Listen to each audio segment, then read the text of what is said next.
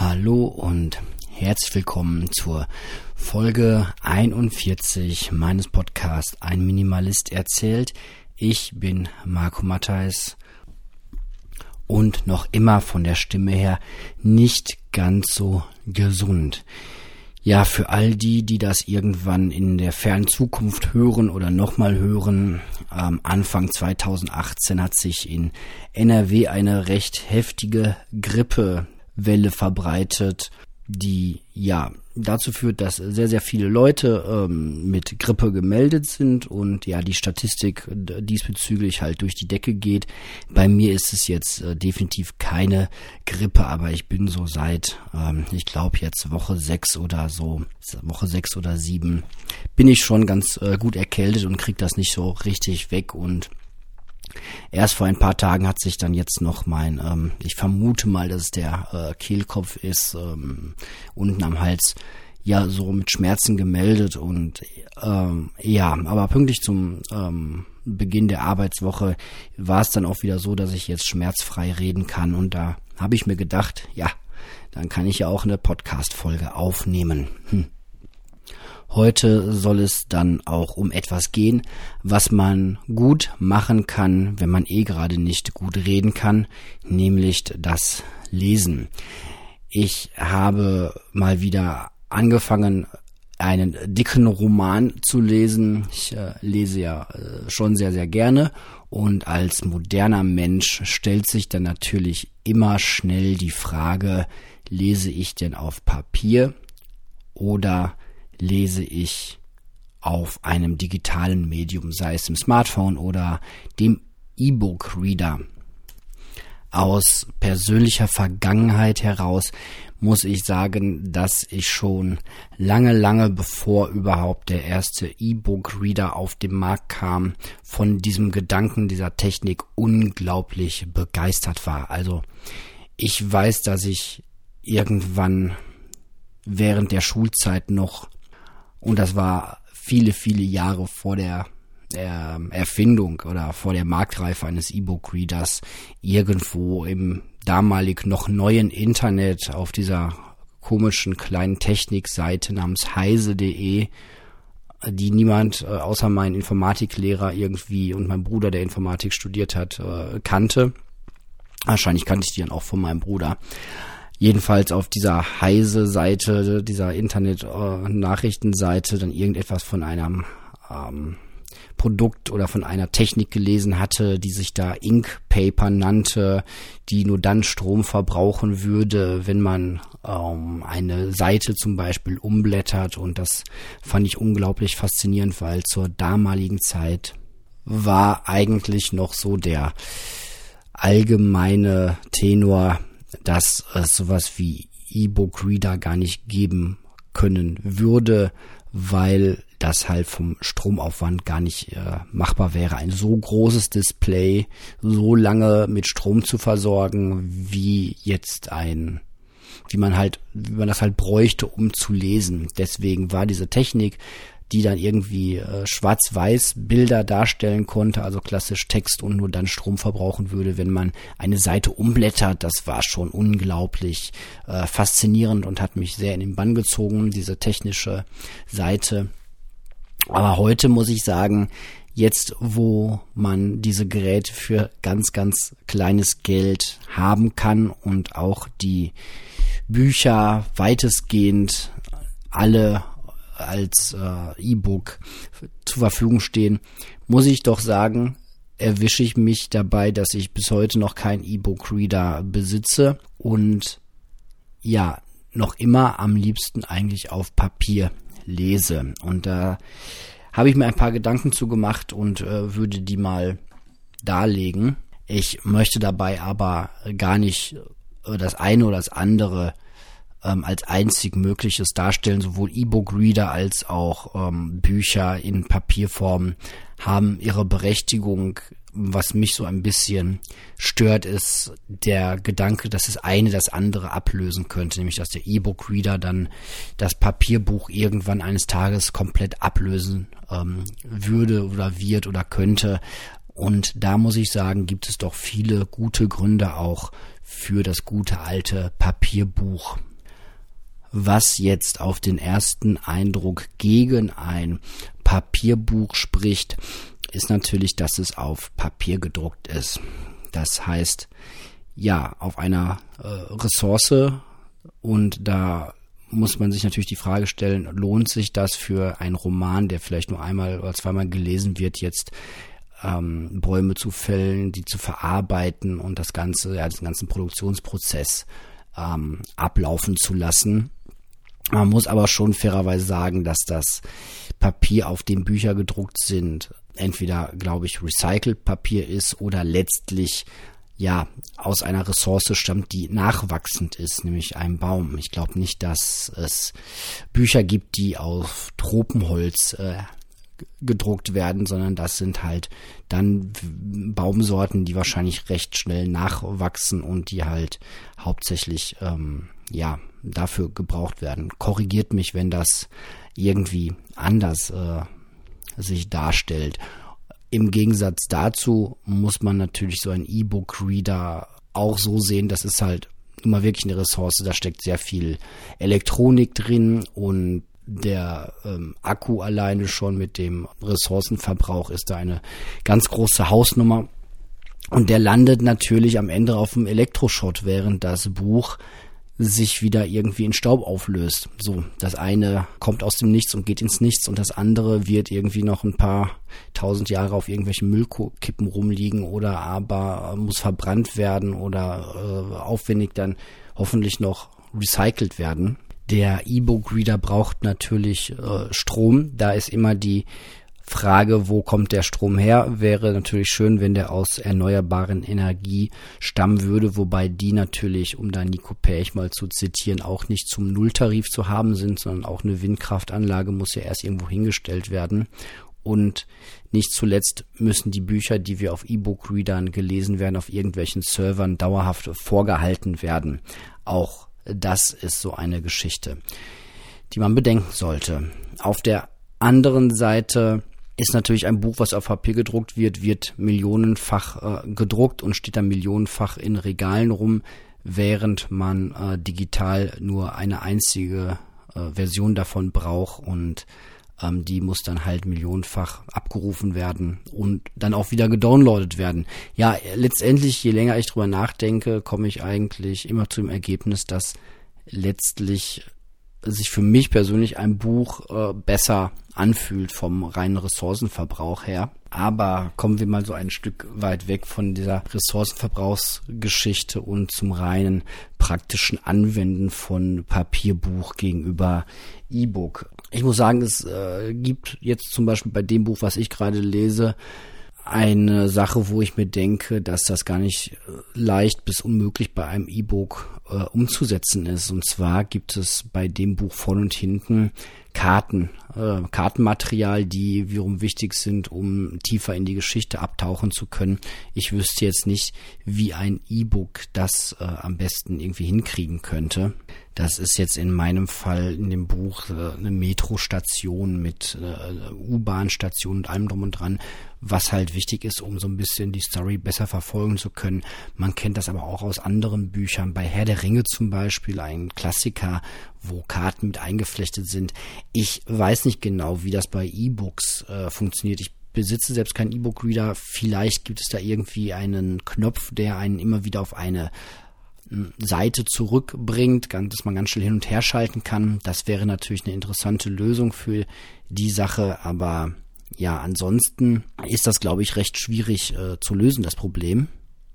Ein anderer Punkt sind natürlich die Kosten, die man hat, wenn man sich so ein Buch anschafft. Das sind bei Papierbüchern festgelegte Preise nach dem Buch Preisbindungsgesetz, hm, ich glaube so heißt es, die auch ziemlich genauso für die digitalen Varianten kosten. Dann gibt es nochmal diese Situation mit den Mängelexemplaren, dass Bücher günstiger verkauft werden können, wenn das äh, ein Mängelexemplar ist. Aber die günstigste Variante, die ich noch kenne, um an ein Buch heranzukommen heutzutage, ist einfach das Buch gebraucht zu kaufen. Bücher verlieren ja unglaublich schnell an Wert, wenn sie äh, einmal neu gekauft wurden. Ich sag mal, ein Buch, was man neu gekauft hat, ein Taschenbuch, was gerade sehr aktuell ist, das kostet 10 Euro. Wenn ich das nach zwei, drei Wochen, wenn ich es gelesen habe, dann bei eBay reinstelle, kriege ich vielleicht noch, na sagen wir mal, wenn es gut läuft, 6 Euro, 7 Euro wenn das ein halbes Jahr alt ist und der Autor vielleicht schon ein neues Buch geschrieben hat, dann bekomme ich vielleicht noch die 50 Prozent, die 5 Euro oder 4 Euro dafür, meistens sogar noch weniger, wenn man dann bei Amazon schaut, wo man die Bücher gleichzeitig suchen und neu kaufen kann, aber auch gebraucht kaufen kann, dann sind das schon teilweise nur noch äh, Cent- und Euro-Beträge. Gut, da kommt immer noch standardmäßig 3 Euro Versand mit dazu, aber man liegt dann irgendwie bei 3 oder 4 Euro für ein äh, Buch, für ein gebrauchtes Buch, was man noch sehr, sehr gut lesen kann. Ja, das ist schon sehr, sehr günstig. Ähm, noch günstiger wird's halt nur noch, wenn man in die äh, Bibliothek geht. Das ist aber ein anderer Bereich, den ich heute gar nicht so aufgreifen möchte. Da kann man natürlich für, für einen festen Preis dann auch äh, sehr, sehr viele Bücher immer lesen, kann aber mittlerweile auch E-Books da ausleihen. Ja, das ist nochmal ein anderer Weg, den man so gehen kann. Ansonsten, ja gut, kosten auch digitale äh, Bücher natürlich ihr Geld. Einen Nachteil, den ich persönlich immer darin sehe, ist, dass man die nicht wieder ähm, los wird, sprich man kann die nicht verleihen, man ähm, kann die ja so ein Stück weit auch nicht äh, ungelesen machen. Das ist so ein bisschen der Datenschutzgedanke, der da gleich aufplöppt bei mir. Ähm, wenn ich mir heute ein Buch kaufe, vielleicht sogar in der Buchhandlung und das bar bezahle, dann weiß niemand außer mir und vielleicht noch dem Buchhändler, der das morgen wahrscheinlich schon nicht mehr wissen wird, hm, dass ich mir dieses Buch gekauft habe und dass ich mich äh, für dieses spezielle Thema interessiere. Jetzt ähm, mag man sagen so, ja, das ist doch eigentlich egal. So Bücher sind ja eh äh, ja von irgendjemandem offiziell geschrieben worden, sind vom Verlag werden die verkauft, ein Lektor hat die gelesen. Was soll das für geheimnisvolles Zeug sein, was man da liest, was kein anderer wissen darf? Aber ähm, ja, das ist halt im Bereich Privatsphäre. Es gibt vielleicht Dinge, ähm, von denen Menschen möchten, dass sie nicht weiter dass die Information nicht weitergereicht wird.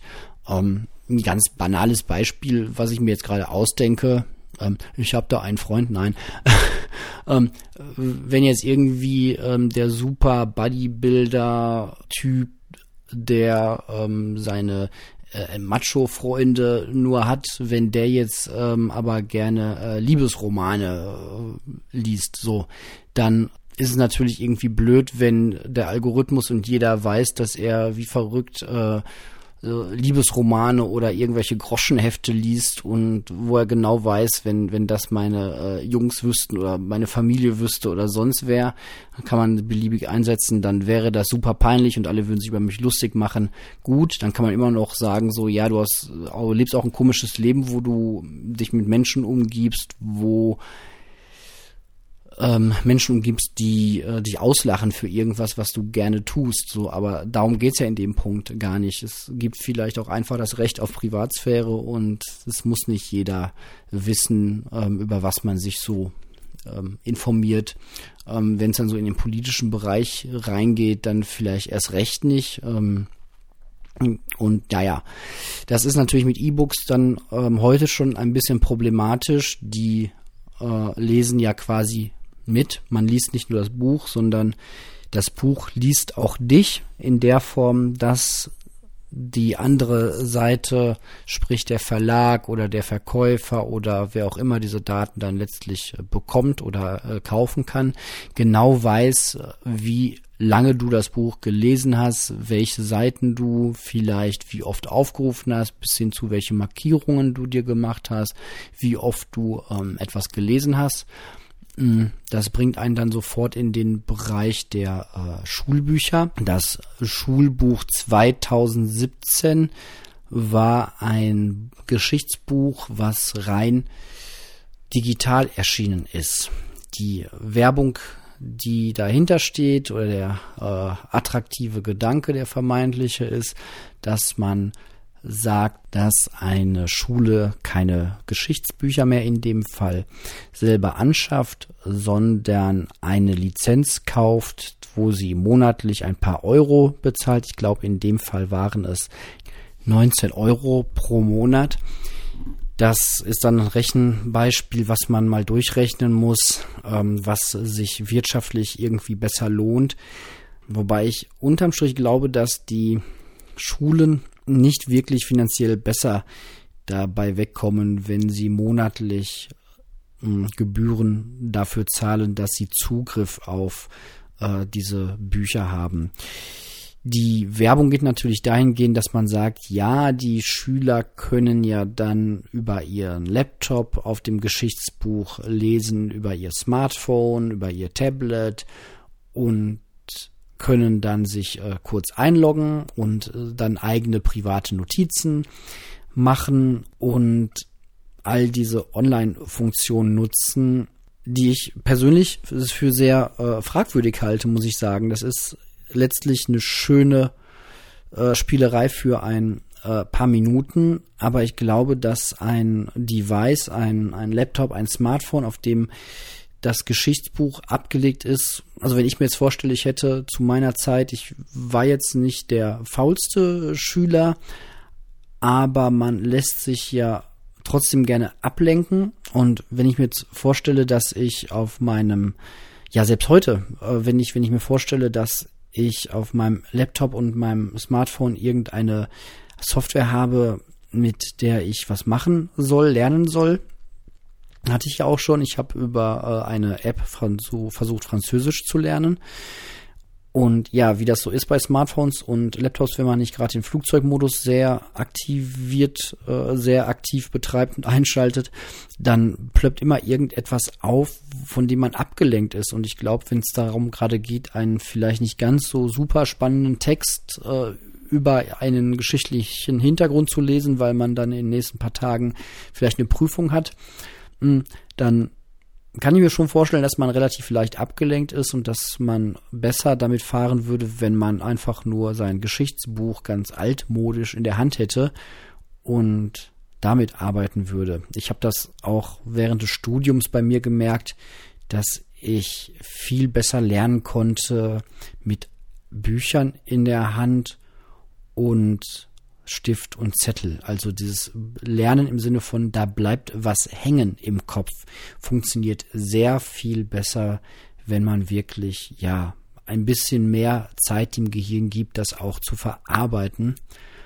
Hm, ist jedenfalls meine individuelle Erfahrung mit dem ganzen Thema. Ich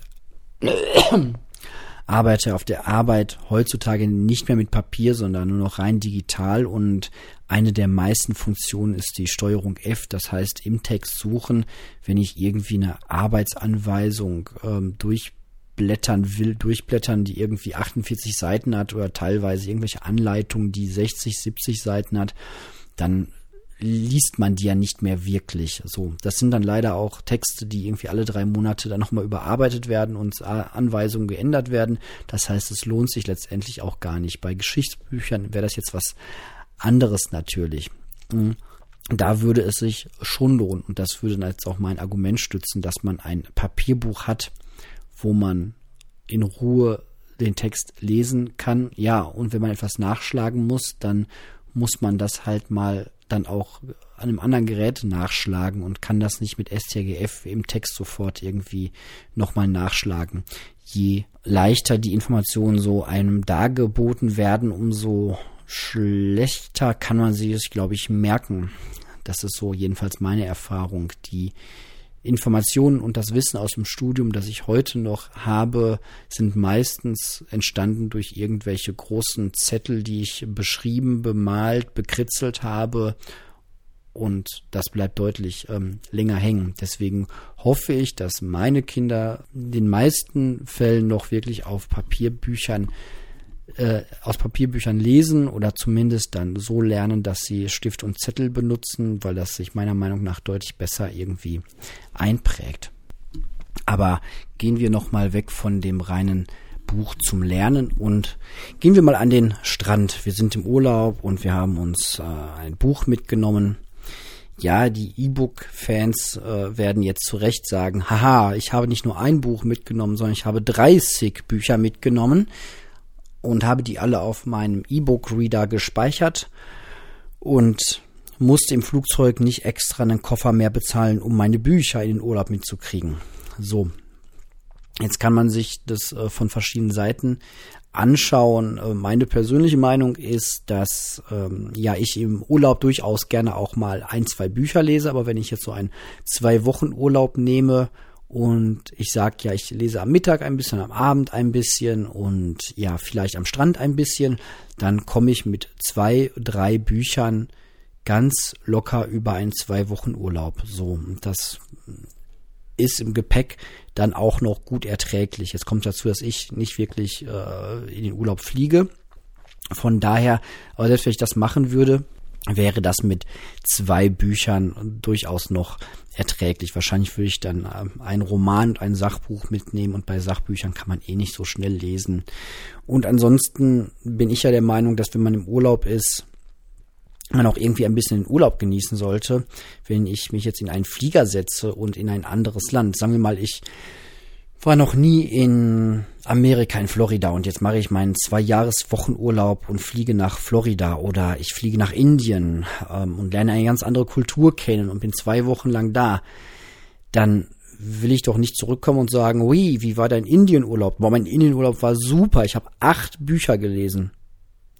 Ja, dann kann ich Entschuldigung auch, ähm, wenn, wenn das Urlaub ein Urlaubsbegriff ist und mein Urlaubsbegriff ist das auf jeden Fall. Ähm, Urlaub heißt für mich auch ähm, Zeit haben zum Lesen, aber den kann ich viel günstiger äh, zu Hause verbringen. So, da ist der äh, Kaffee ähm, äh, günstiger, da ist der Weg raus ins Grüne, da gehe ich nur über die Straße und bin drüben im Park oder setze mich hinten bei uns in den Garten oder vorne auf die Treppe und kann sofort anfangen zu lesen. Gut, ich habe jetzt hier keinen Pool, aber ähm, ja, ich muss jetzt auch nicht am Pool liegen und lesen. So, ähm, ja, deswegen äh, würde ich sagen, wenn ich Urlaub lese, dann lese ich ein bisschen und der Rest ist halt wirklich äh, die, die, die Zeit genießen. Und ja, außerdem ist es halt natürlich sehr ärgerlich, wenn man irgendwo dann einen E-Book-Reader dabei hat und entweder liegt man dann in der Sonne und hat seine 30 Bücher dabei. Eine kleine Randnotiz, je mehr Dinge man zur Auswahl habt, umso schwieriger ist es ja auch, äh, sich zu entscheiden. Das, äh, psych diesen psychologischen Effekt kennt man ja, wenn man vom Marmeladenregal steht oder abends bei Netflix mal kurz einen Film suchen will. Also wir verbringen gelegentlich ganze Abende auf Netflix damit, einen äh, Film zu suchen und beenden das dann mit äh, dem kurzen Seppen durchs Fernsehprogramm und da irgendwie ein bisschen dann eine Viertelstunde noch ähm, abzuschalten wobei das nicht ganz stimmt, weil wir zurzeit eine ganz nette Serie gefunden haben, die wir zusammen gucken können. Aber darüber äh, geht ja heute nicht der Podcast. Was wollte ich sagen?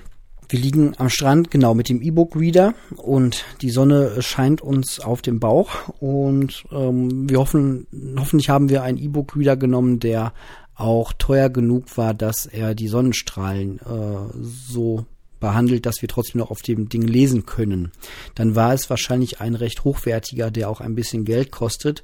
Umso ärgerlicher, wenn der uns jetzt nass wird, weil irgendein äh, Kind von unerzogenen Eltern in den Pool springt, während wir daneben liegen und ein Buch lesen wollen auf unserem E-Book-Reader. Also gut aufpassen, dass man den, äh, dass er nicht nass wird, dass wenn man ihn weglegt, er äh, ja nicht irgendwo in Erde oder Sand liegt. Im Strand ist das natürlich ein bisschen schwierig dann.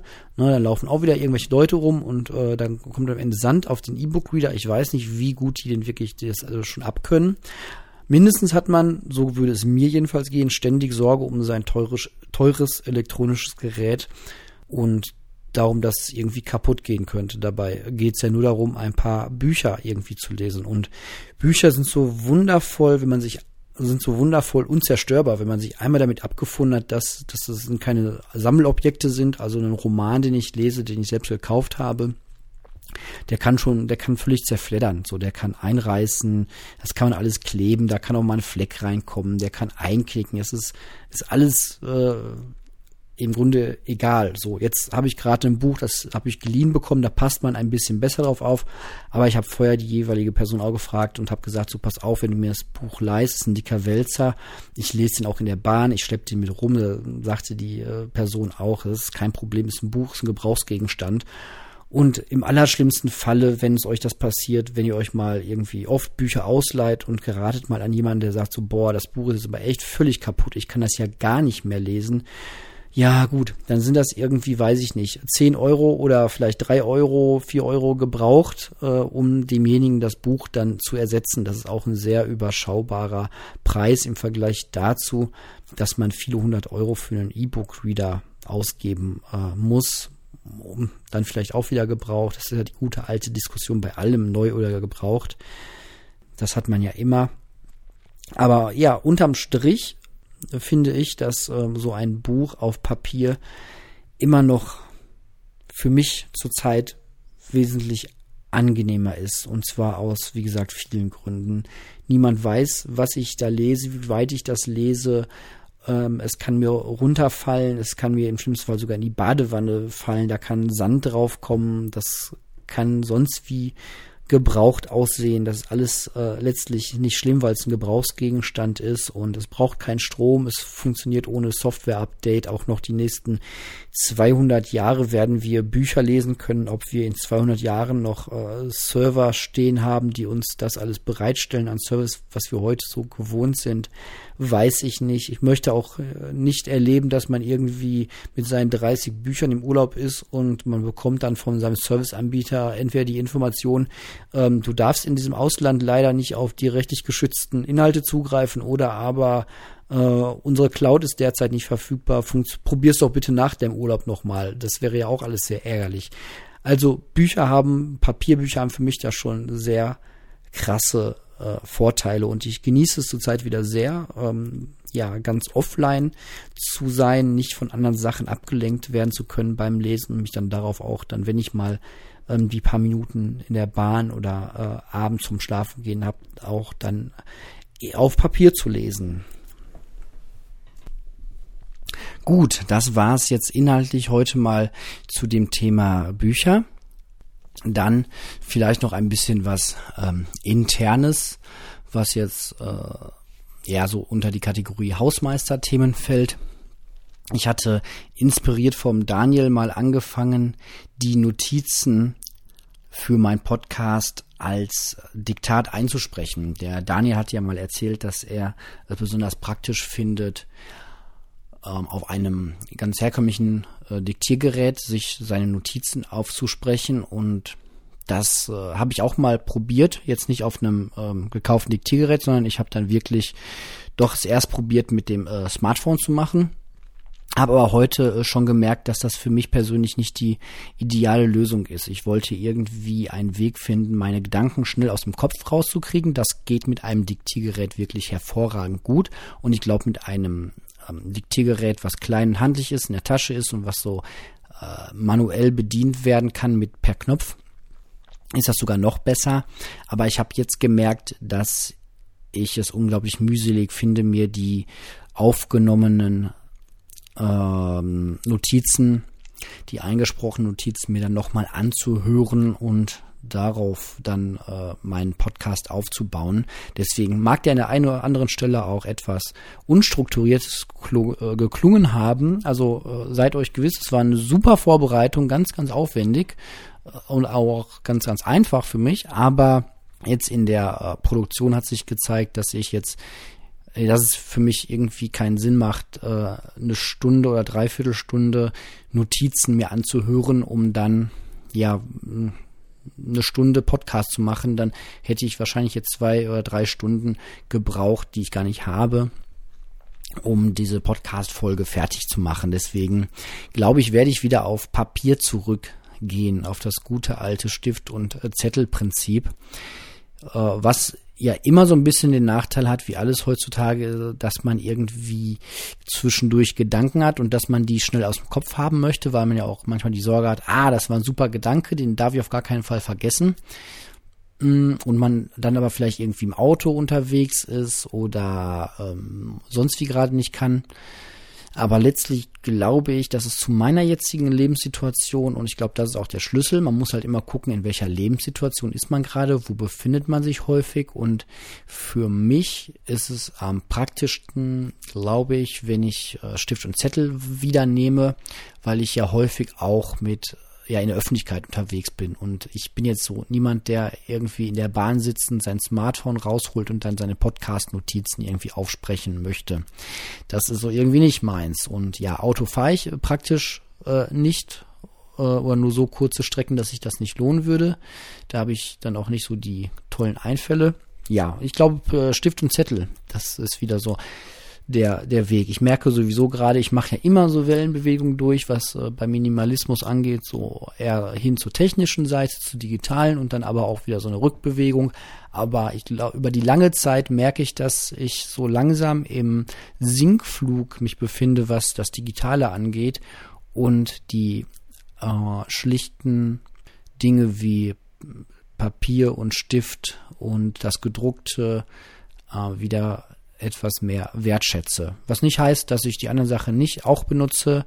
Ich habe heute erst äh, einen Termin im Rathaus wahrgenommen und hatte den mir vorher online reserviert und ja, hatte dann da den Termin, wobei ich letztlich sagen muss, dass äh, ich irgendwie doch meine Zweifel habe, ähm, ob das so das perfekte System ist, weil ich war dann ähm, halt eine Viertelstunde oder 20 Minuten vorm Termin da, weil, ja, wenn man um 13.30 Uhr einen Termin hat, dann möchte man ja auch nicht um 13.35 Uhr drankommen, dann ist man vielleicht aufgezogen, die Nummer ist weg, man hat Pech gehabt, sehr doof gelaufen. Und früher war es ja so, dass man eine Wartemarke gezogen hat und dann halt warten musste. Gut, früher habe ich dann halt eine halbe Stunde warten müssen, bis ich endlich dran war. Heute bin ich 20 Minuten früher zum Termin weil ich den Termin nicht verpassen will und warte die Zeit halt fester eingeplant, weil ich erst um 13.30 Uhr dann halt dran war. Ich weiß nicht, ob das wirklich so das beste System von allen ist oder ob es nicht besser gewesen wäre. Ich wäre einfach morgens hingefahren, hätte eine Nummer gezogen und hätte gewusst, okay, ab jetzt sind halt noch 20 Nummern vor dir dran und die musst du warten und ja, die kann man dann auch irgendwie wieder mit Lesen oder Schreiben ganz gut verbringen. Also das beschäftigt mich zurzeit äh, ganz enorm. Das Digitale und das Analoge. Wie ich ja in der letzten Folge auch schon erzählt habe, auch beim Bezahlen bin ich ja eher wieder auf das Bargeld zurückgekommen und genieße das immer noch sehr. Die, das Minisparen, was ich beim letzten Mal erzählt hatte mit den äh, kleinen Gläsern oder irgendwann werden es wahrscheinlich Umschläge sein, wenn sich genug Geld angesammelt hat. Das ist ein System, was äh, recht einfach ist und gut läuft. Ich habe hier so eine kleine äh, Kasse rumstehen, so ein Becher mit ganz, ganz, ganz viel Kleingeld und ja, entsprechend der äh, Vorgaben, die ich mir selbst gemacht habe, äh, kommt, wandert dann halt Geld in die Kasse rein für äh, Bekleidung habe ich jetzt mal angefangen, jeden Tag 40 Cent reinzuwerfen. Da wird sich dann über die nächsten ein, zwei Jahre zeigen, ob 40 Cent pro Tag ausreichend ist, um so meine Bekleidungskosten zu decken oder ob das vielleicht dann mal erhöht werden muss. Das ist, glaube ich, eine ganz spannende Geschichte. Aber der Gedanke, der dahinter steht, ist halt jederzeit ähm, ja eine kleine, eine kleine Kasse zu haben, aus der man Dinge bezahlen kann, die auch mal ein bisschen teurer sein dürfen, so dass man eigentlich große Beträge gar nicht mehr irgendwie äh, plötzlich erleiden muss. So, oder seltener erleiden muss. Ne? Wenn man eine, kurz, wenn man eine Kasse hat, wo drauf steht äh, Autoreparaturen und man schmeißt da jeden Monat vielleicht drei oder vier Euro rein, oder vielleicht zwei Euro am Tag. Hm, muss man halt mal auspendeln, wo so die Kosten dann liegen. Äh, aber wenn man dann letztlich eine Bargeldkasse hat, die gut gefüllt ist und man dieses gute Füllen im Alltag gar nicht merkt, weil das nur über Kleingeld geht, aber man dann jederzeit auf diese Kasse zurückgreifen kann, wenn mal was an dem Auto dran ist, ist das ja eigentlich eine ganz schöne Sache. Oder wenn man sagen kann, ach, äh, ich brauche einen neuen Pulli und der kostet jetzt irgendwie 30, 40 Euro. Das merke ich aber gar nicht, weil ich habe ja hier ein Budget, wo ich äh, jeden Tag ein bisschen Kleingeld rein tue und das Kleingeld merke ich nicht. Und aus diesem Budget kann ich halt ganz entspannt dann äh, dieses, äh, den, den Pulli dann bezahlen. Ne? Oder wie bei mir der Laptop oder das Handy halt auch. Wäre halt schön, irgendwann einfach sagen zu können, oh, der Laptop ist kaputt, ich brauche jetzt x 100 Euro und ach, schau mal, das tut mir diesen Monat gar nicht weh, weil die x 100 Euro liegen ja hier in dem Umschlag, äh, dadurch, dass ich irgendwie jedes Mal 50 Cent reingeworfen habe, wenn ich den Laptop aufklappe, was so im Schnitt dreimal am Tag 1,50 Euro also ausmachen. Ja, da werde ich weiter berichten. Ansonsten, wenn ihr irgendwelche Fragen habt oder mal was kommentieren wollt, gerne als äh, Audiokommentar aufnehmen, jeder auf dem Smartphone einfach reinsprechen. Ich habe das äh, Angebot ja schon mal gemacht. Ich äh, schneide das auf Wunsch auch äh, schön. Das heißt, ihr könnt äh, stottern und äh, Pausen reinsprechen, wie ihr wollt. Ich würde das dann entsprechend schön machen oder halt auch nicht, wenn ihr sagt, das soll genau so bleiben, wie ihr das mögt. Das Ganze geht an mails at einminimalist.de. Die Kontaktdaten findet ihr auch auf meinem Blog www.einminimalist.de. Das war's von der heutigen Folge, der Nummer 41. Ich lasse heute mal die weitere Buchbesprechung ausfallen, damit die Folge auch online gehen kann, bald schon. Ja, ich danke für eure Aufmerksamkeit und äh, entschuldige mich, wie gesagt, für meine Stimme. Ich bin jetzt auch ein bisschen abgekämpft, was äh, das angeht. Habe dann heute doch schon recht viel gesprochen und das äh, reichte dann jetzt auch.